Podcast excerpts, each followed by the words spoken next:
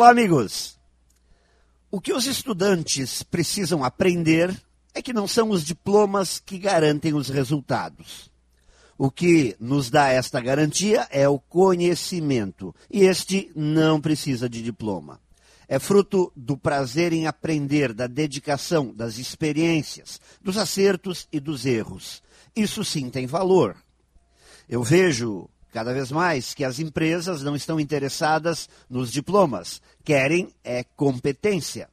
É uma pena que muitos jovens, por falta de orientação, vivam iludidos, acreditando que no dia que receberem seu diploma universitário, terão suas vidas facilitadas e que todas as portas irão se abrir e oportunidades irão aparecer. Não, não é assim que funciona. O diploma só tem valor se estiver refletindo o conhecimento adquirido. E conhecimento podemos adquirir em todo lugar. Às vezes, até nas escolas.